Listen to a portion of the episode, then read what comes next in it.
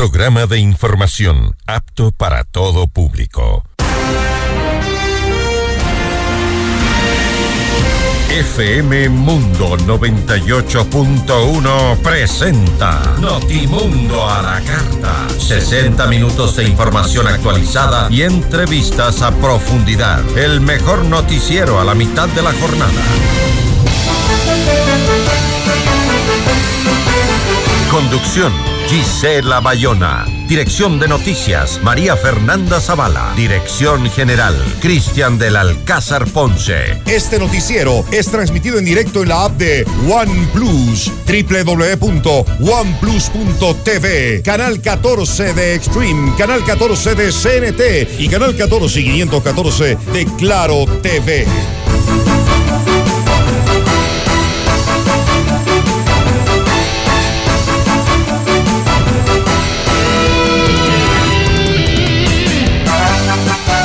Muy buenas tardes con todos. Soy Gisela Bayona. Bienvenidos a la información en Notimundo a la carta. Hoy en nuestras entrevistas vamos a conversar con Alberto Acosta. Él es eh, expresidente de la Asamblea Constituyente.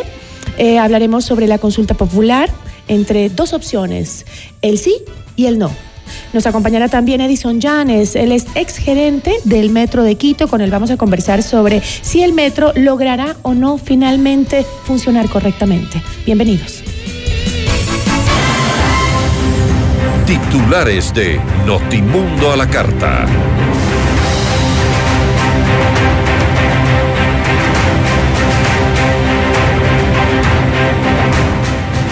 En 17 provincias del país, candidatos a prefecturas debatieron sus propuestas. En Pichincha y Guayas hubo cruce de acusaciones entre varios aspirantes.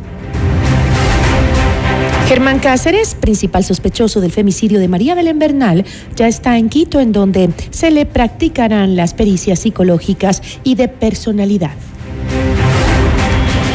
El Frente Parlamentario Anticorrupción revelará nuevos nombres de candidatos que tendrían nexos con el narcotráfico.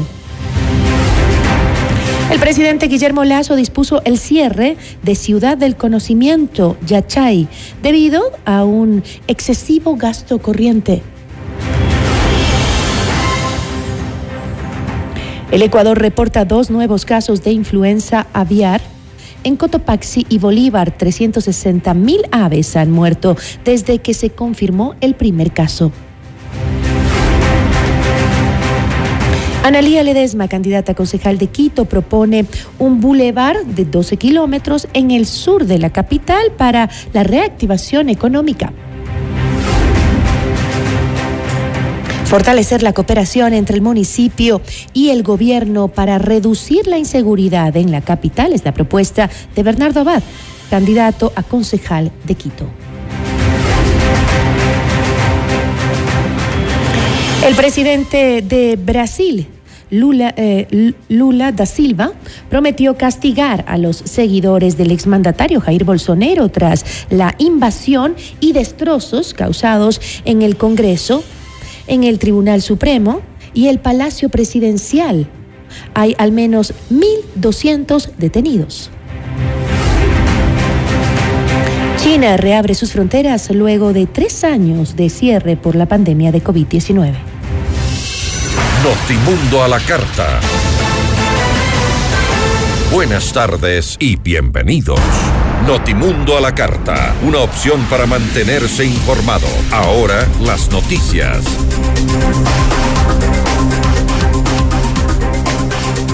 En 17 provincias del país se realizaron los debates para la dignidad de prefectos de cara a las elecciones seccionales del próximo 5 de febrero. El debate de los candidatos a la prefectura de Pichincha se dividió en dos grupos.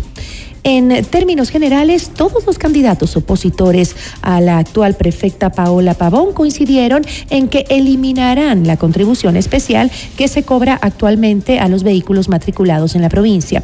Por su parte, Pavón dedicó sus intervenciones a defender los proyectos que aseguró que ha ejecutado y mencionó que la idea ahora es potenciarlos. El candidato por el Partido Social Cristiano, Andrés Castillo, propuso que en el tema medioambiental Quito cumpla con tener un tratamiento de aguas servidas. Además, habló sobre el tema vial y la atención a mujeres víctimas de maltrato. La violencia contra la mujer es solamente una arista de lo que estamos viviendo como sociedad. Hay problemas relacionados con la violencia con la familia y nosotros queremos llevar adelante un plan en donde la tecnología apoye a las víctimas. Basta de esa lógica que nos han traído los grupos de izquierda y los progresistas, aquellos que nos quieren sumergir en el abandono, de que hay que defender al delincuente. Acá, en la pichincha que se levanta, vamos a defender a las víctimas. Pondremos un centro de apoyo a las víctimas de la delincuencia en todos los cantones de la provincia, porque mientras el delincuente tiene a la Defensoría Pública, ustedes pichinchanos y pichinchanas podrán contar con la prefectura para que con mano firme podamos defender a la mujer previo a la comisión de los delitos, pero asimismo podamos respaldarla cuando ésta haya sido agredida con valentía y con decisión desde la prefectura. De su lado, el candidato del oficialismo, Eduardo del Pozo, aseguró contar con un plan integral para la protección de recursos hídricos y otro para controlar las descargas de aguas residuales en los ríos. Además, adelantó que tendrá cero tolerancia con la minería metálica en el Choco Andino. Aquí más detalles. Nosotros tenemos un plan para rescatar Pichincha y su medio ambiente interviniendo en el agua, cuidando el agua desde su origen, cuidando las descargas a los ríos y también con un plan intensivo y agresivo de reforestación con árboles nativos a lo largo y ancho de toda la provincia de Pichincha. Pichincha es nuestra casa y tenemos que cuidarlos. Y aquí quiero decir algo también. Tendremos, y que se me escuche muy bien, tendré cero tolerancia, cero tolerancia con la minería metálica en el Chocó andino de nuestro occidente de Pichincha, porque hay que cuidar nuestros bosques, hay que cuidar nuestro Pichincha. En Guayas, 13 candidatos presentaron sus propuestas en un debate que también fue dividido en dos. Andrés Gushmer, del movimiento Reto, alentó la creación de una corporación provincial de seguridad y una escuela de formación para la policía. Richard Intriago, de la izquierda democrática, atacó de entrada a la actual prefecta Susana González, quien busca la reelección. No podemos nosotros hablar de una seguridad integral o de hablar, de, la delincuencia en las calles cuando la delincuencia se encuentra en la institución pública. Las mal llamadas vacunas, las extorsiones que no dejan vivir a esta provincia, que es la más peligrosa del país, también se hacen en la institución pública. ¿Acaso la prefectura no vacuna los contratos a los contratistas con el 10, 15, 20%? La plata alcanza cuando nadie se la roba.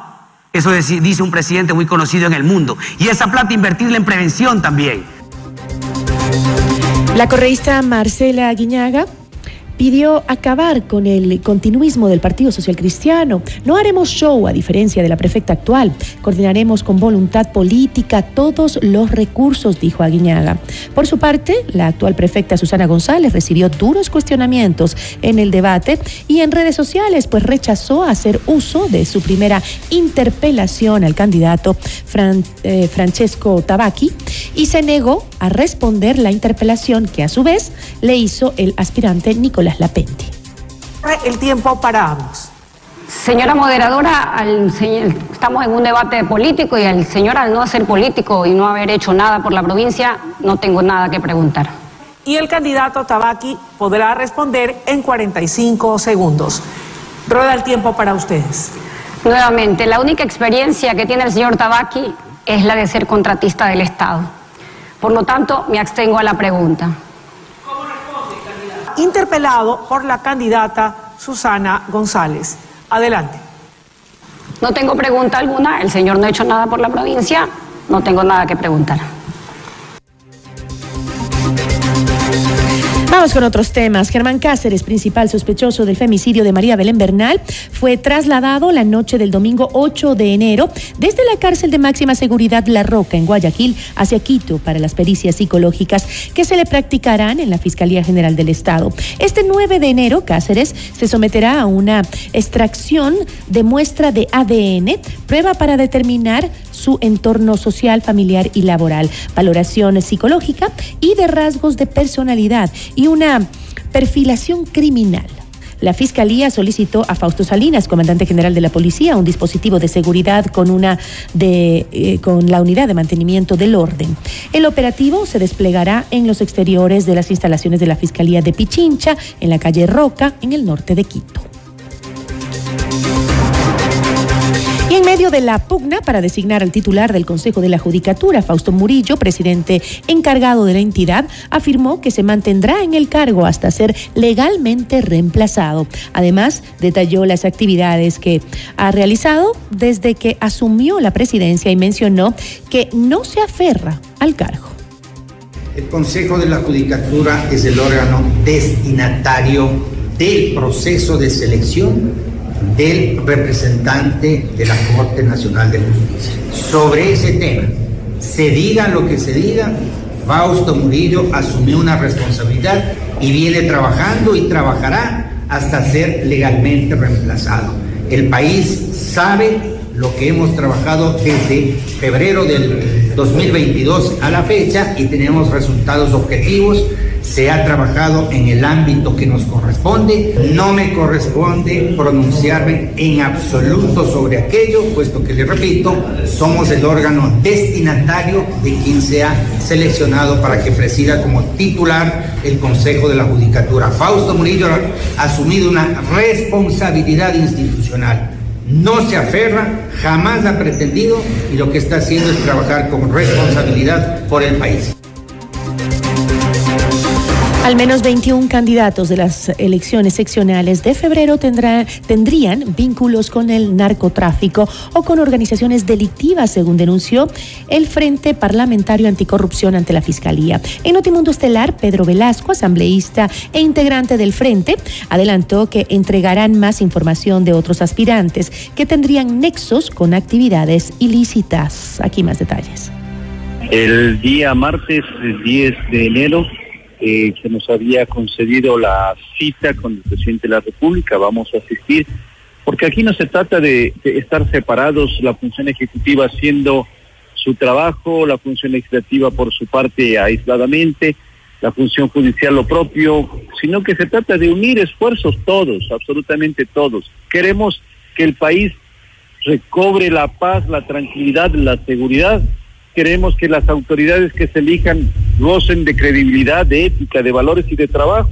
Sí, todos creo que, estamos en esa misma ilusión, pero no se puede dejar que solamente un sector hable de un tema, lo deje suelto el otro sector, sino aquí debemos juntarnos y aspiremos de que la respuesta del presidente de la República sea en las mismas condiciones que la vamos a plantear nosotros como función legislativa, porque este es un tema fundamental que lo vamos a topar. Pero... La Asamblea Nacional aprobó la Ley de Seguridad Integral, la cual incluye una serie de reformas que se trabajaron entre el legislativo y otras funciones del Estado. En Otimundo Estelar, Jorge Pinto, asambleísta por Creo, aseguró que esta normativa no es la solución, pero es un peldaño más para combatir radicalmente la delincuencia a escala nacional. Se tipifica las vacunas, es algo a lo que se estaban oponiendo algunos asambleístas, pero también se eh, endurece la pena en la extorsión. En la extorsión, por ejemplo, eh, la multa eh, es de 20 a 24 salarios básicos unificados y la pena es de 5 a 7 años. Y se crea el delito de extorsión. Esto que hoy, perdón, el delito de vacunas, esto que está pasando el día de hoy y que nos decían que para qué se crea si ya existe el delito de, de, extorsión. Y claro, no es lo mismo. Tenemos que entender que hoy las vacunas eh, es algo que se está convirtiendo en el pan de cada día y que los comerciantes a nivel nacional, los diferentes comercios, están siendo víctimas. Eh, se crea con eh, un nivel agravado de 7 a 10 años con una multa de 40 a 80 salarios básicos unificados. En esto sí hemos sido bastante fuertes porque la intención, eh, sin duda alguna, es precisamente evitar que esto se siga dando. También se endurecen las penas en el robo, especialmente cuando es con agresión. Eh, esto va de 5 a 7 años y de 7 a 10 años con eh, multas de hasta 80 salarios básicos unificados. Notimundo a la carta. Información oportuna al instante mientras realiza sus actividades al mediodía.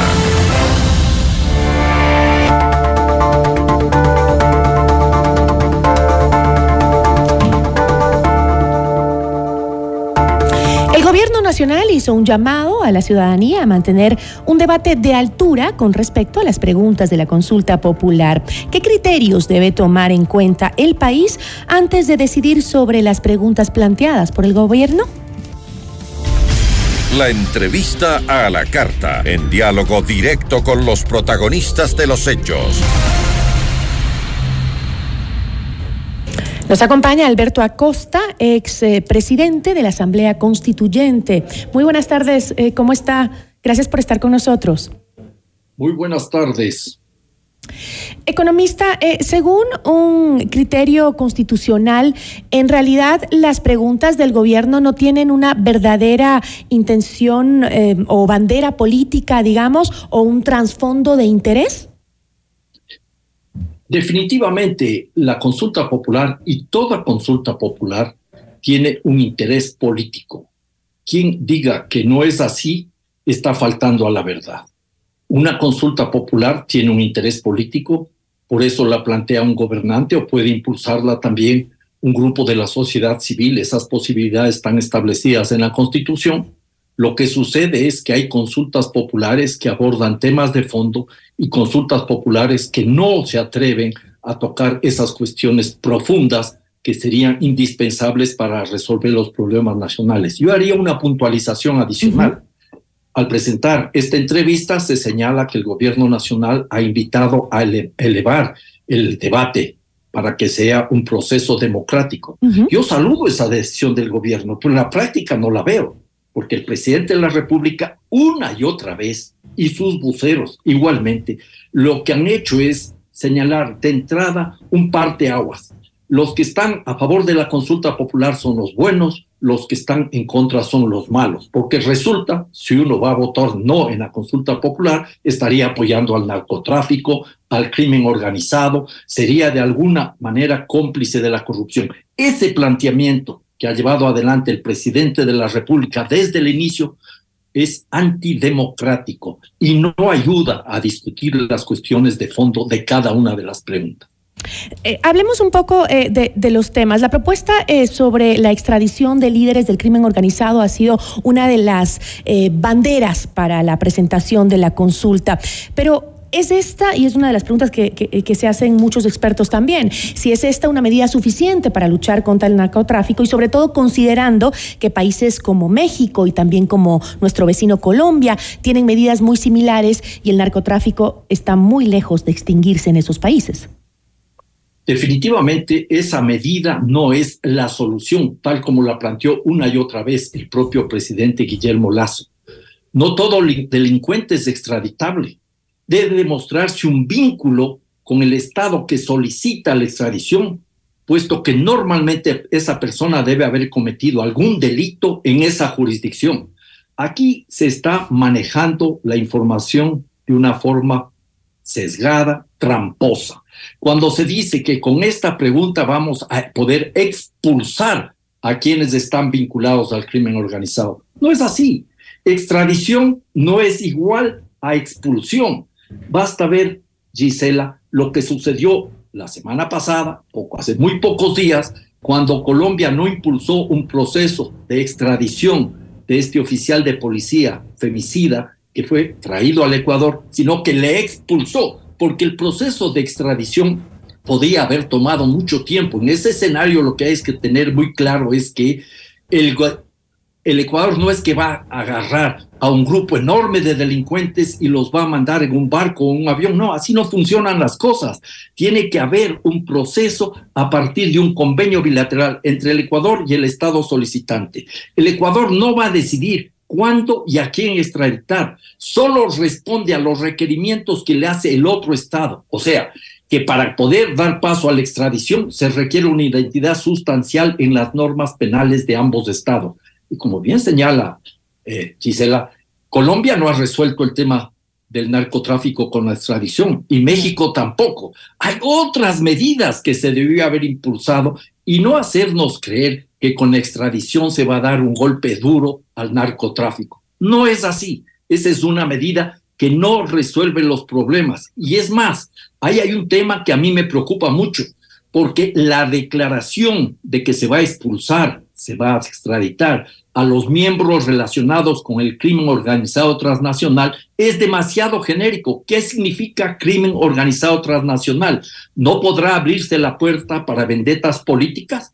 Me pregunto. Y entonces, en ese escenario, estamos frente a otra realidad. Esta pregunta no va a resolver los problemas por más que el presidente de la República le haya presentado como la gran solución. Conceder la extradición a alguien requiere un proceso y, por ejemplo, los Estados Unidos no va a reclamar a todos los que, miembros de una pandilla del crimen organizado, de una banda del crimen organizado. Estas cosas tienen que quedar absolutamente claras. Esta pregunta no resuelve el problema de fondo. Ahora, eh, por otro lado, en el afán de, restar competencias al Consejo de Participación Ciudadana, el gobierno plantea mantener las postulaciones ciudadanas para las autoridades de control, pero que su proceso de selección sea en el legislativo. Los procesos para designar al Contralor, fiscal, defensores públicos y del pueblo y a los vocales del Consejo Nacional Electoral y del Tribunal Contencioso Electoral estarán en manos de la Asamblea Nacional. Sin embargo, para varios analistas esta eh, pregunta representa el beneficio para el gobierno de prorrogar las funciones de las autoridades de control que están ahora en ese cargo. ¿Existe en realidad un beneficio para el gobierno en esta pregunta?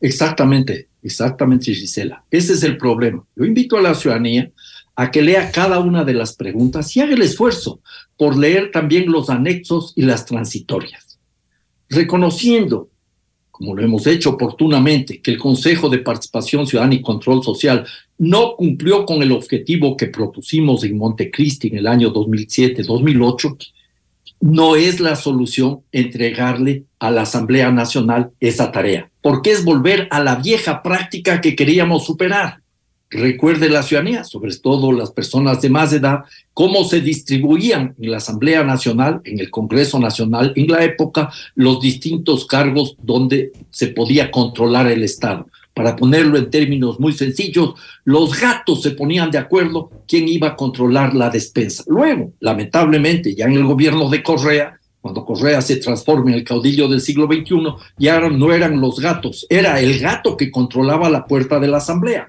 pero, de, perdón, de las instancias de control, no de la asamblea, a través de la asamblea, por supuesto. Y lo grave es que la disposición general y las disposiciones transitarias, transitorias de esa pregunta introducen elementos que deben ser analizados con detenimiento, elementos muy preocupantes. La primera disposición general dice que se suspenderán todos los concursos de designación de autoridades que se están realizando en el Consejo de Participación Ciudadana y Control Social. Se suspenden todos los concursos.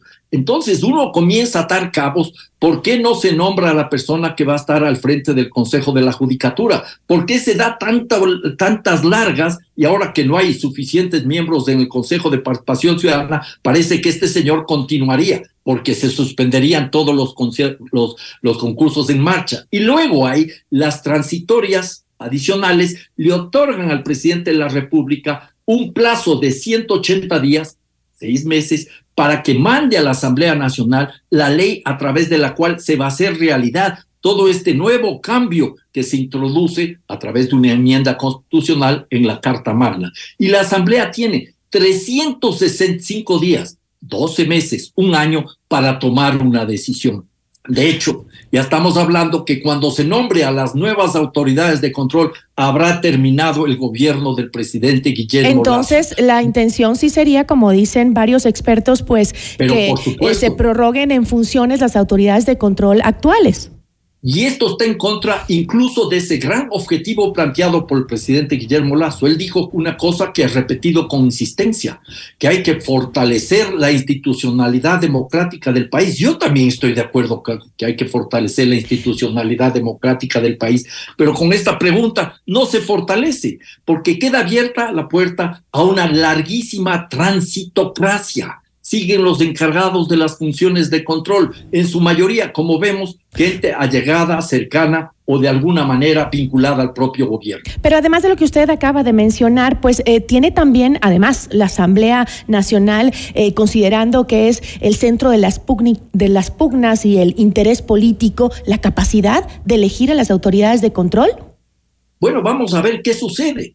Ya lo experimentamos. Yo no espero nada nuevo porque las, en la Asamblea Nacional se pondrán de acuerdo cómo puede procesarse esto en base a la experiencia anterior, sabemos que habrá reparto de las cuotas de poder. La troncha política volverá a aparecer con mucha fuerza. Lamentablemente el Consejo de Participación Ciudadana no funcionó de la manera adecuada, pero se pudo haber buscado una fórmula intermedia en donde la participación de la ciudadanía sea determinante. Lamentablemente lo que estamos viendo con esta consulta popular es que a la postre, lo que se quiere es fortalecer el hiperpresidencialismo que tanto le molestaba al señor Guillermo Lazo cuando era candidato a la presidencia de la República. Llegó a la presidencia y entonces no solo que quiere manejar ese poder enorme que tiene el presidente, sino ampliarlo. Entonces, eh, las autoridades de control van a ser electas por las mayorías políticas que existen en la Asamblea, como se hacía antes. Como era anteriormente, Gisela, anteriormente es cero así, y eso es algo que quisimos superar en Montecristi. Lamentablemente, insisto, una vez más, no funcionó como nos imaginábamos. Y además que esto va a interrumpir seguramente las funciones ah, eh, de las, y las actividades del legislativo en la Asamblea. Bueno, esto es parte de la vida política nacional. La Asamblea Nacional tiene que cumplir varias funciones. La primera fundamental es legislar. Otra también fundamental es fiscalizar. Y una tercera en la cual la Asamblea Nacional prácticamente no ha entendido qué es lo que tiene que hacer es la de representar la voluntad política abriendo el foro del debate nacional. En la tarea de fiscalizar esta Asamblea no ha funcionado en la tarea de legislar lo ha hecho muy mal o a través de leyes que entran simplemente por el Ministerio de la Ley con la complicidad de algunos partidos políticos que en lugar de llegar a acuerdos amplios los buscan los acuerdos bajo la mesa y el Foro Nacional no ha sido. Y esta realidad tan lamentable de la Asamblea Nacional no se va a resolver reduciendo el número de asambleístas. La calentura no está en las sábanas. Hay que buscar otras soluciones de fondo a esos problemas que podían haber pasado por mejorar la calidad de quienes aspiren a alguna candidatura. Esta, esto también es otra cuestión que tiene que quedar muy clara. Reducir el número de asambleístas es, disculpen el término, una verdadera tomadura del pelo. Un menor número de asambleístas no asegura nunca una mayor calidad de la Asamblea Nacional, pero sí va a provocar algo que me preocupa sobremanera, una mayor concentración del poder en los dos centros que configuran el escenario político del país, Quito, Pichincha, Guayaquil, Guayas, porque esas provincias mantienen casi intocado el número de asambleístas. Pichincha pierde dos, Guayas pierde una. Y hay nueve provincias que se quedan con un solo asambleísta. Todas las provincias amazónicas, la provincia de Galápagos, pierde un, eh, se queda con un solo asambleísta Cañar y un solo asambleísta el Carchi. Y hay otras provincias a las cuales se reduce de cuatro a dos. Y en ese escenario incluso Manabí pierde dos asambleístas. Y en ese escenario, de una manera perversa, yo no entiendo cómo la Corte Constitucional aceptó esa pregunta, incluso se multiplica por dos, más de dos, el número de asambleístas nacionales. ¿Qué es lo que va a provocar eso? Que va a haber una mayor concentración de estos dos polos del poder, este bicentralismo, porque la mayoría de asambleístas nacionales provienen, como bien sabemos, de las ciudades de Quito y Guayaquil. Pueden ser gente de provincia, pero que viven en las ciudades grandes, Guayaquil y Quito. En ese contexto, a la postre, lo que estamos viendo es una pérdida de la representación política de muchos segmentos de la, sobre todo de las pequeñas provincias, y adicionalmente estamos viendo una mayor concentración del poder en las dos ciudades más grandes. Y hay un asunto aquí adicional sumamente grave y preocupante a mi modo de ver, el hecho de que a la postre esto va a favorecer el autoritarismo y la concentración del poder en el Ejecutivo, la arbitrariedad, el autoritarismo, la concentración de poder, porque lo que estamos viendo es que con esta campaña se está debilitando el contrapeso político que debe tener el Congreso Nacional, la Asamblea Nacional. Se está debilitando la eficacia del control y la fiscalización que debe tener la Asamblea Nacional. Entonces, desprestigiar el órgano legislativo es una de las tareas que impulsan gobernantes autoritarios. Esto favorece nuevamente al hiperpresidencialismo. Lo que criticaba justamente el presidente de gobiernos anteriores. Exactamente. Una cosa es con violín y otra es con guitarra, mi querida Eh, varios analistas sostienen que el Código de la Democracia prácticamente entra en una reforma profunda por el simple hecho de que no hay eh, legislación o articulado que permita consagrar la verdadera participación política en el país. Eh, ¿Cree usted que las preguntas de la consulta tienen en realidad el alcance necesario para que se produzcan todos estos cambios planteados? Gisela, lamentablemente no.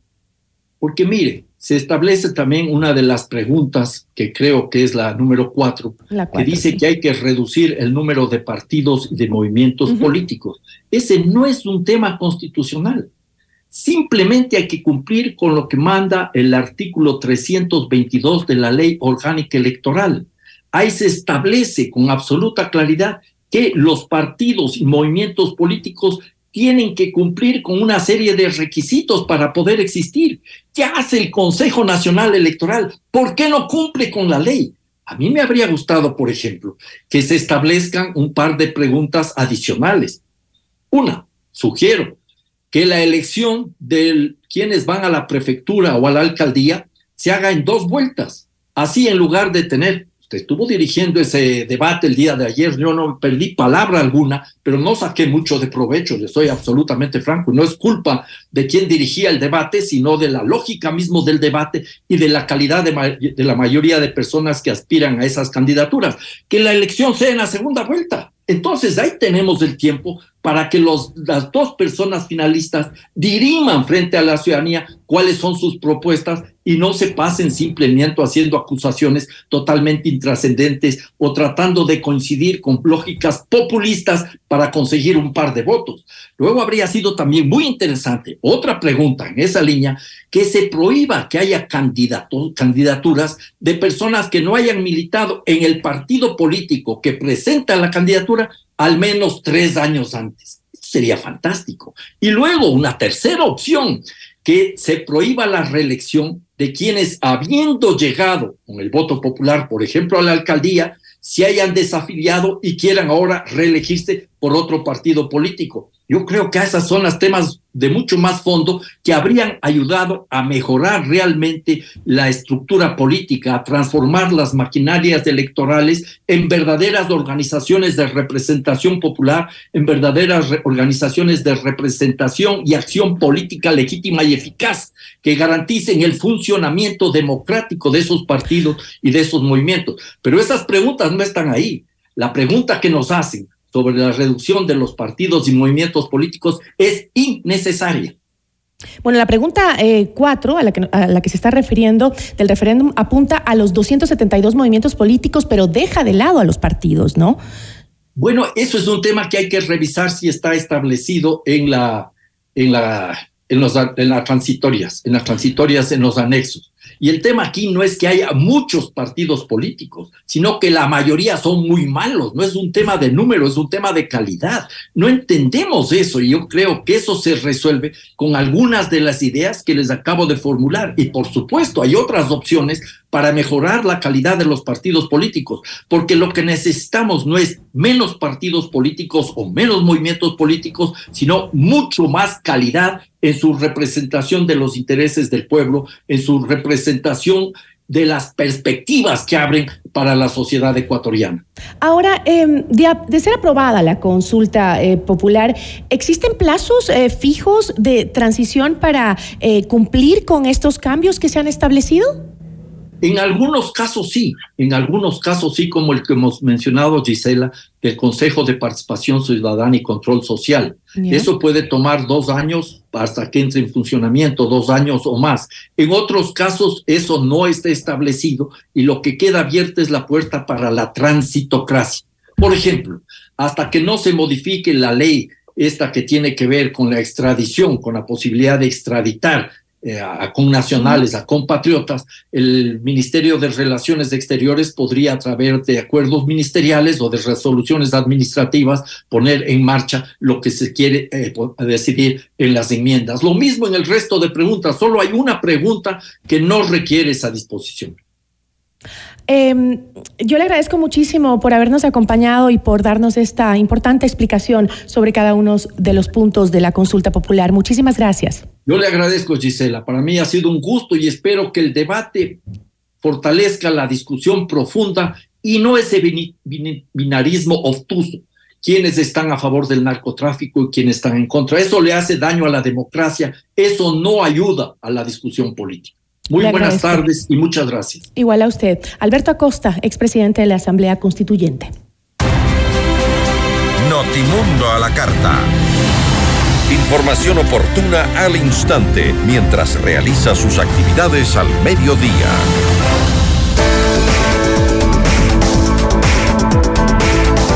Con Blue Castle Ventures recibe el mejor interés sobre tus, tu inversión gracias a su tecnología financiera estricta que no trabaja con criptomonedas.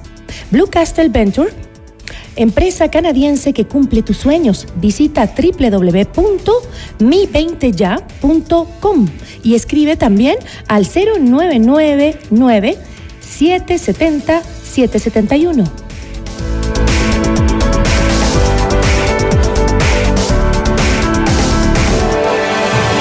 Regresamos en instantes con Gisela Bayona en Notimundo a la Carta. Decisión Ecuador 2023. Este viernes a las 8 horas, solo por FM Mundo 98.1. Inicio del espacio publicitario. Con el auspicio de Banco Guayaquil, el banco de la tri. FM Mundo presenta Minuto Forbes con Cristian del Alcázar Ponce. Bienvenidos, los precios del iPhone 15 están subiendo, no bajando como se esperaba, según las últimas filtraciones. Según se conoce, Apple fijará un precio agresivo para los modelos de iPhone 15. El resultado es un precio que crearía una diferencia de valor de 300 dólares entre el mismo tamaño de modelos Pro y no Pro. iPhone 15 desde 799, iPhone 15 Plus desde 899, iPhone 15 Pro desde 1099 y iPhone 15 Ultra desde 1000 1.199 dólares. Más en Forbes.com.es. FM Mundo presentó Minuto Forbes con Cristian del Alcázar Ponce.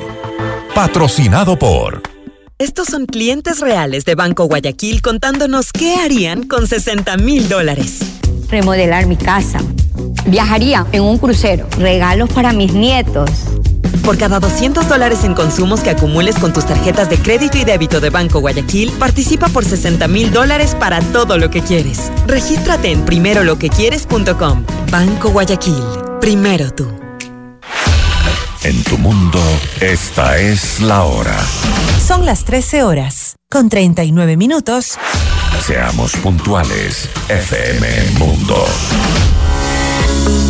100% de suites vendidas. Aprovecha las últimas unidades e invierte en los fabulosos departamentos y oficinas disponibles en Ayan Beyond the Stars, Baile Park. No pierdas la gran oportunidad de ser parte del mejor proyecto inmobiliario de Quito, en donde disfrutarás de una vida llena de servicios y confort. Departamentos listos para entrega mediados de 2023. Visítanos hoy en República del Salvador y Moscú. Comunícate al 098 85 6364 o ingresa en iambeyondthestars.com. Vive tus sueños a otro nivel.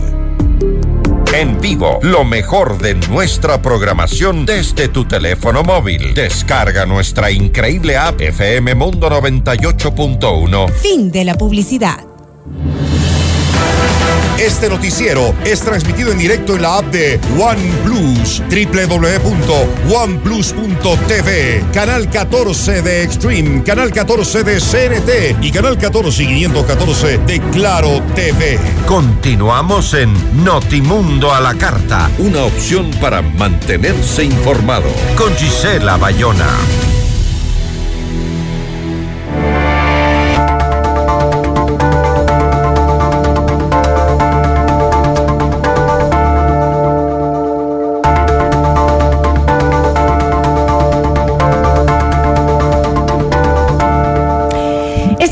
La página será habilitada próximamente. Estaremos comunicando los nuevos horarios a través de nuestro servicio web y medios de comunicación.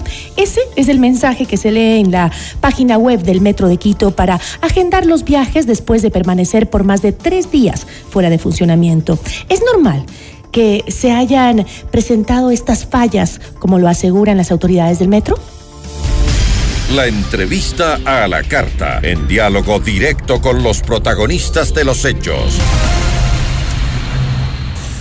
Está con nosotros Edison Llanes, exgerente del Metro de Quito. ¿Cómo está? Muy buenas tardes, gracias por acompañarnos. Buenas tardes, Gisela, a las órdenes. Cuénteme un poco, usted que eh, estuvo, fue parte de, del metro durante un, o alguna administración, eh, usted también eh, supo de lo que sucedía ahí dentro. ¿Las fallas presentadas en este sistema informático son normales o son parte de problemas estructurales con el metro y su sistema de funcionamiento en sí? A ver, el proceso de emisión de tickets que se menciona realmente creo que es una cortina de humo. Porque eh, si querían o, podían, hubiesen hecho el proceso de registro manual, como se venía haciendo en las visitas guiadas. Entonces voy, hago un registro manual, entro y viajo en el tren. Decir que no puedo viajar en el tren porque no había el tema de una emisión de un QR realmente no tiene absolutamente nada que ver. El proceso va o, la demora va por otro lado, que es eh, los protocolos de seguridad que los operadores internacionales y la constructora les ha dicho que por favor generen todos los protocolos antes de poder eh, operar de forma comercial o por lo menos de abrir esta fase de inducción dinámica, como le llaman que no consta en ninguna parte del contrato del operador internacional, sino que eh, ya es hora de que realmente se transparente un poco más la verdad. A ver, usted está diciendo que eh, nos están mintiendo, que el municipio nos está mintiendo y nos está dando como largas, pese a que ya se inauguró. No es la primera vez que se inaugura, ya tuvimos otra inauguración. Se inaugura, se inaugura, se inaugura y nos siguen mintiendo. Eh, sí, ¿Cuál es la razón de fondo para que nos mientan de esta manera? Yo pensaría que hay un ofrecimiento político que, hay que había que cumplir. Normalmente en los sistemas de transporte en nuestra región lo único fijo es la fecha de inauguración. Entonces ya ha habido dos inauguraciones, hubo un viaje inaugural con el alcalde Rodas, hoy vuelve a haber otra vez otra inauguración, pero el tema es cuándo va a operar realmente. Y al paso que se va, si se realmente se cumple inclusive lo que dice en el mismo contrato que firmó Metro con la operadora internacional, vamos a ver que la operación es mayo o junio de este año. Que firmó esta misma administración del claro, Metro. Por supuesto, ellos, ellos contrataron un operador internacional. Ojo con lo siguiente, el operador internacional eh, firmó el 29 de noviembre. Ese contrato dice que mensualmente hay que pagar 2.5 millones de dólares cada mes, haga o no haga. Entonces, claro, ya el 29 de diciembre había ya ¿Entre o no entre en funcionamiento? Así es, porque no, no hay los indicadores, no hay los KPIs, como se llama normalmente, para que pueda medir cómo voy a pagar. Este, es decir, en tres semanas más ya tenemos nuevamente una segunda factura que cancelar al operador internacional sin que haya todos los procesos previos que hay que generar. El contrato del operador internacional dice claramente que tiene que generar las pruebas serie, que tiene que generar la entrega-recepción entre municipio y operador y tiene que llegar al proceso de marcha blanca. Eso está en el contrato y el operador internacional tiene que cumplirlo. Lo lógico sería que a este momento ya no salga ninguna autoridad a decir es tal fecha, es tal fecha, sino que realmente el operador internacional, ya con conocimiento de causa, ya hasta más de un mes en la obra, salir y decir hemos encontrado esto, la fecha en la que vamos a operar es tal. Pero normalmente un poquito de, de experiencia lo que se puede ver es que nos vamos a tardar a mayo, junio del siguiente año para realmente tener una operación comercial real. No lo puedo creer. Eh, en redes sociales eh, también, bueno, se dice de todo en las redes sociales, pero se especulaba mucho eh, de las, estas fallas técnicas y decía mucha gente que era una pantalla para ocultar problemas con los trenes y la seguridad para los usuarios. ¿Cree usted que se han presentado o, se tienen las garantías del metro, ya sea para que se empiece a funcionar, ya sea el día de mañana, la próxima semana, como anunció aquí en este mismo espacio el gerente del metro? ¿Se, ¿Se tiene las garantías y las condiciones óptimas para que empiecen a funcionar los trenes? No, todavía. Es necesario que tanto el gerente internacional, que es GMQ, como la fiscalización internacional, el grupo MAC, eh, certifiquen al 100% que todo está listo. Gisela, la obra recién se, se concluye en febrero 2023, creo que hay un ajuste a marzo 2023. Hay que generar una recepción de esa obra. Esa recepción significa registrar a detalle cada uno de los diferentes elementos que existen en el metro, para que con ese detalle y con esa valoración y con un código creado en la Administración General se le diga al operador internacional, toma, te entrego esta infraestructura que vale un 1.500 millones de dólares. Te las entrego en estas condiciones y los planes de mantenimiento son estos. Hay una normativa de la Ordenanza 152 que indica que todos los sistemas de ascensores deberían tener mantenimiento contratado antes de entrar en operación. Eso pide los bomberos. No hay contrato para los el mantenimiento de los elevadores.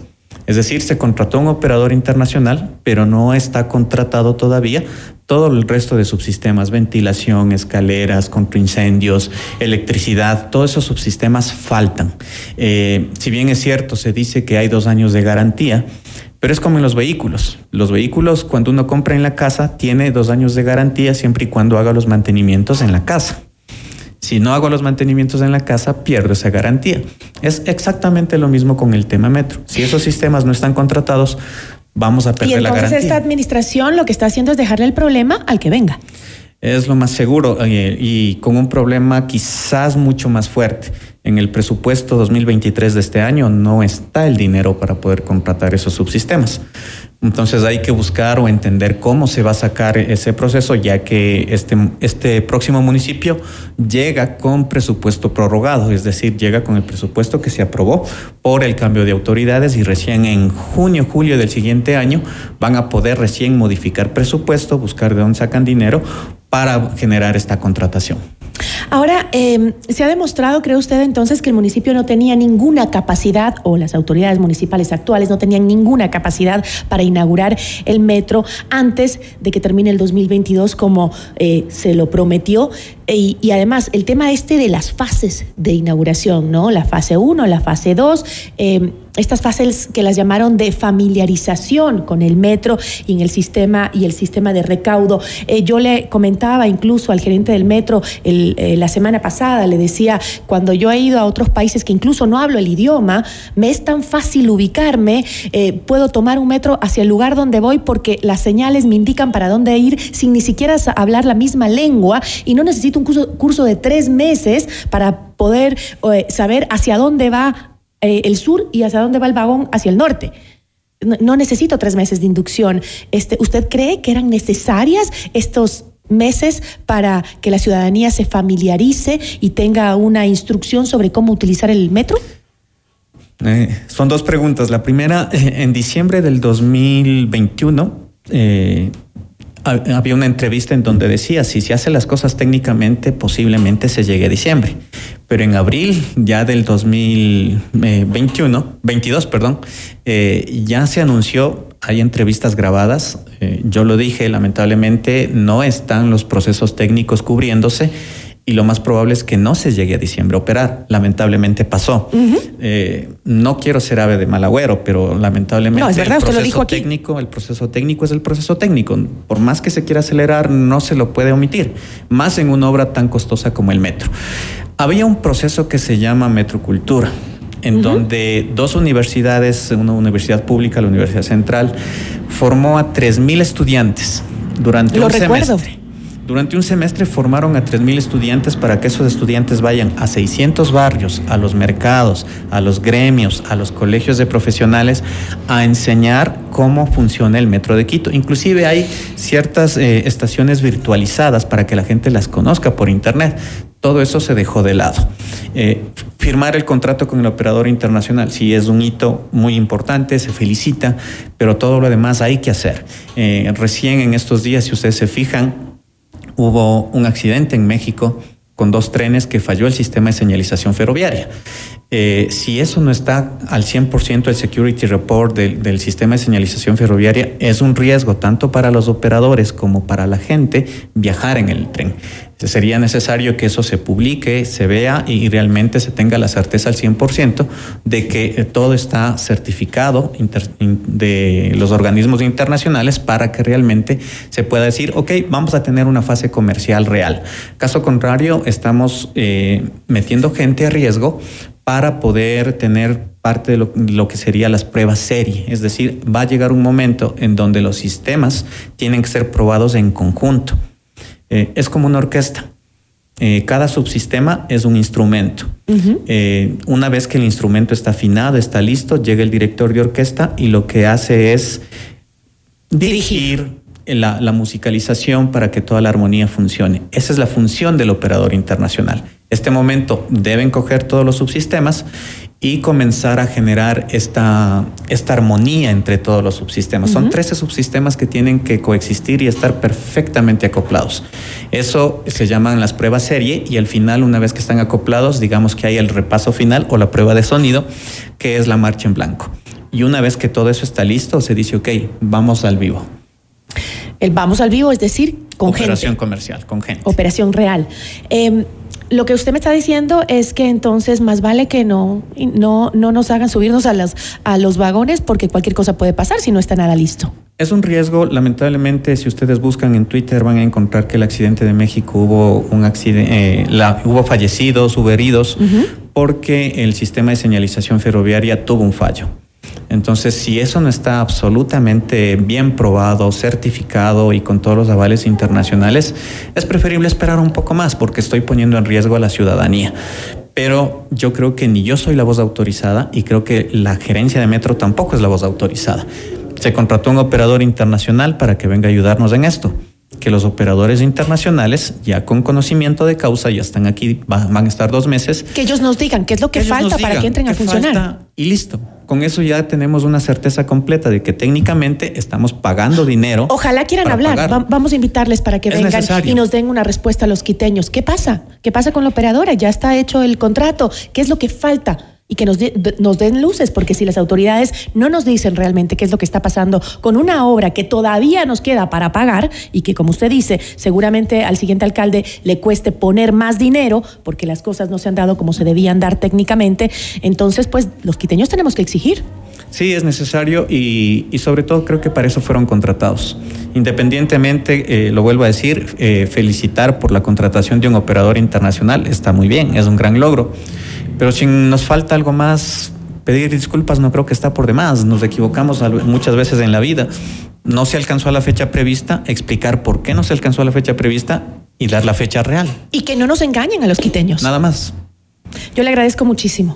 Muchísimas gracias. Agradecemos a Edison Llanes, ex gerente del Metro de Quito. Regresamos en instantes con Gisela Bayona en Notimundo a la Carta. Ecuador 2023. Este viernes a las 8 horas, solo por FM Mundo 98.1. Inicio del espacio publicitario. Y ahora, el mundo del deporte con Eduardo Andino. Hola, ¿qué tal amigos y amigas? A continuación las últimas noticias en el mundo del deporte. El delantero del Paris Saint-Germain, Kylian Mbappé, reaccionó a las despectivas declaraciones del presidente de la Federación Francesa de Fútbol, Noël Legrand, contra Zinedine Zidane, y afirmó que este es Francia. Zidane es Francia, no se le falta el respeto así a la leyenda, escribió Mbappé en su cuenta de Twitter. En una entrevista con RMC, Graet dijo, Zidane en Brasil, me importa un bledo, que se vaya donde quiera, puede ir donde quiera, a un club, expresó.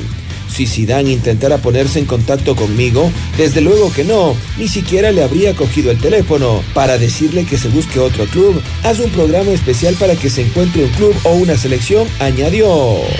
Hasta aquí el mundo del deporte con Eduardo Andino.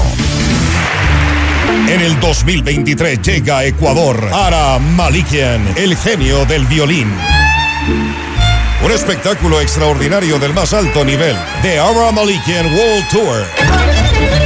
Su virtuosismo te hará vivir la música de un modo emocionante, diferente entre lo clásico del violín y la irreverencia del rock.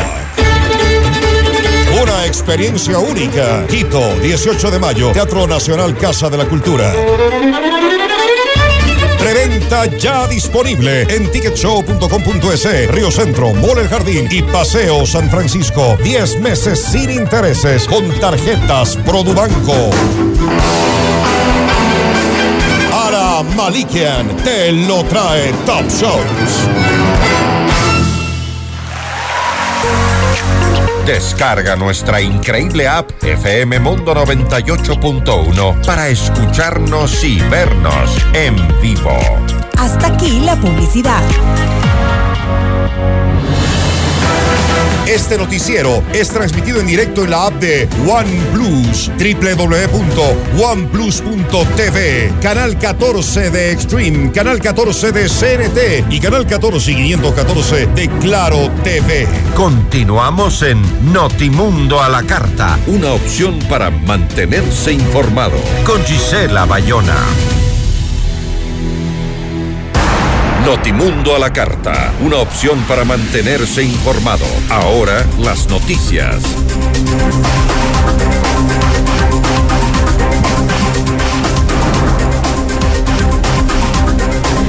Luego de dos años se instaló la audiencia preparatoria de juicio contra 10 personas por el delito de peculado ocurrido en operaciones financieras de inversión que habrían afectado los fondos del Instituto Ecuatoriano de Seguridad Social de la Policía Nacional, ISPOL. Entre los procesados se encuentran exfuncionarios de la entidad como los generales en servicio pasivo, Enrique Espinosa de los Monteros, David Proaño, exdirector general y ex gerente del ISPOL, Alfredo Valverde, Santiago Duarte, Roberto Luzuriaga y Orlando Núquez exdirectores de inversiones, jurídico, de riesgos y económico-financiero y representantes de otras empresas en las que el ISPOL habría invertido aproximadamente 693 millones de dólares. La jueza de garantías penitenciarias de Pichincha, Melissa Muñoz, fijó la audiencia de unificación de pena solicitada por el ex vicepresidente Jorge Glass para las 10 horas con 30 minutos del 12 de enero. Glass cumple dos sentencias por corrupción, una de ocho años de prisión por el caso Sobornos y la segunda de seis años por el caso Odebrecht. Su pedido es que ambas se unifiquen y que quede la pena más alta. Si se acepta este pedido, el ex vicepresidente debería cumplir ocho años de cárcel, pero ya cumplió más de cinco, es decir, Glass podría acogerse a la prelibertad. La fiscal general del Estado anunció un nuevo proceso en contra de Noé Salcedo, hermano de Daniel Salcedo, por el presunto delito de evasión, luego de que salió de la cárcel de Machala para cumplir una cita médica, pero horas más tarde fue detenido en estado de embriaguez. Además, se dictó orden de prisión preventiva para él y otras tres personas que lo acompañaban. A Salcedo se lo vincula en un caso de delincuencia organizada, en una trama de corrupción del eh, que también involucra a su hermano Daniel Salcedo, quien salió en libertad el pasado 9 de diciembre de 2022. Según agregó el Servicio Nacional de Atención Integral a Personas Privadas de Libertad SNAI, a nivel interno se han iniciado las acciones administrativas y de investigación frente a este hecho. El pasado 3 de enero, el presidente Guillermo Lazo anunció que Ecuador y China finalizaron de forma exitosa la negociación de un acuerdo comercial. En Notimundo al Día, María Paz Gervis, presidenta ejecutiva de la Cámara de Industrias y Producción, destacó los beneficios del Tratado de Libre Comercio, pero adelantó que se debe crear incentivos para mejorar la competitividad del país. Y mediante decreto ejecutivo, el presidente Guillermo Lazo designó a Roberto Andrade como el nuevo titular de la Unidad de Análisis Financiero UAFE. Él deberá acogerse a las normas de comportamiento ético gubernamental dispuestos por el primer mandatario, quien eh, también agradeció los servicios de la directora saliente Carla Mera. Ella ocupó el cargo desde junio de 2021. En Notimundo Estelar, Osvaldo Erazo, secretario ejecutivo de la Cámara Nacional de Distribuidores de Derivados de Petróleo del Ecuador, mencionó los problemas por los que atraviesan los distribuidores de combustible. Señaló que cerca de la mitad de, los, de las estaciones han llegado a un punto financiero crítico y que trabajan al borde de los estándares normales e incluso debajo de los mismos. Dos nuevos casos de influenza aviar se detectaron en Ecuador. El ministro de Agricultura y Ganadería, Bernardo Manzano, entregó detalles al respecto. Bernardo Abad busca la reelección a la Concejalía de Quito en los comicios del próximo 5 de febrero con la alianza Va por ti. En la campaña liderada por la aspirante a la alcaldía, Lucelena Coloma, se asegura que no se darán contratos a sus panas, dijo.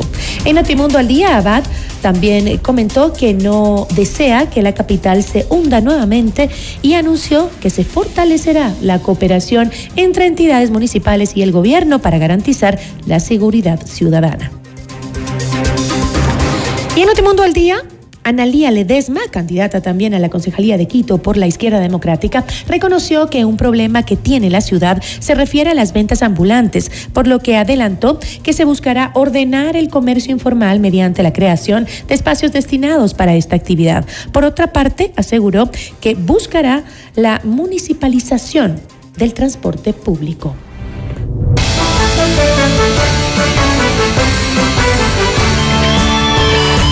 Y antes de despedirnos, algo de información internacional. Alrededor de 1.500 eh, personas han sido detenidas hasta el momento tras el asalto de seguidores del expresidente Jair Bolsonaro a varias instituciones del país en protesta por el regreso de Lula da Silva al poder.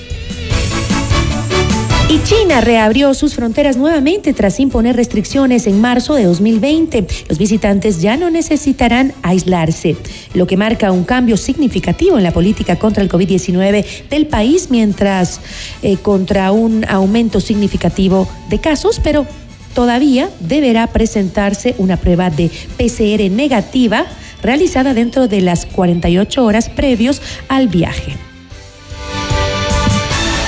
Y así concluimos la información. Soy Gisela Bayona. Que tenga una excelente tarde. Recuerde, si quiere mantenerse bien informado, síganos en nuestras redes sociales. Somos FM Mundo, la radio de las noticias.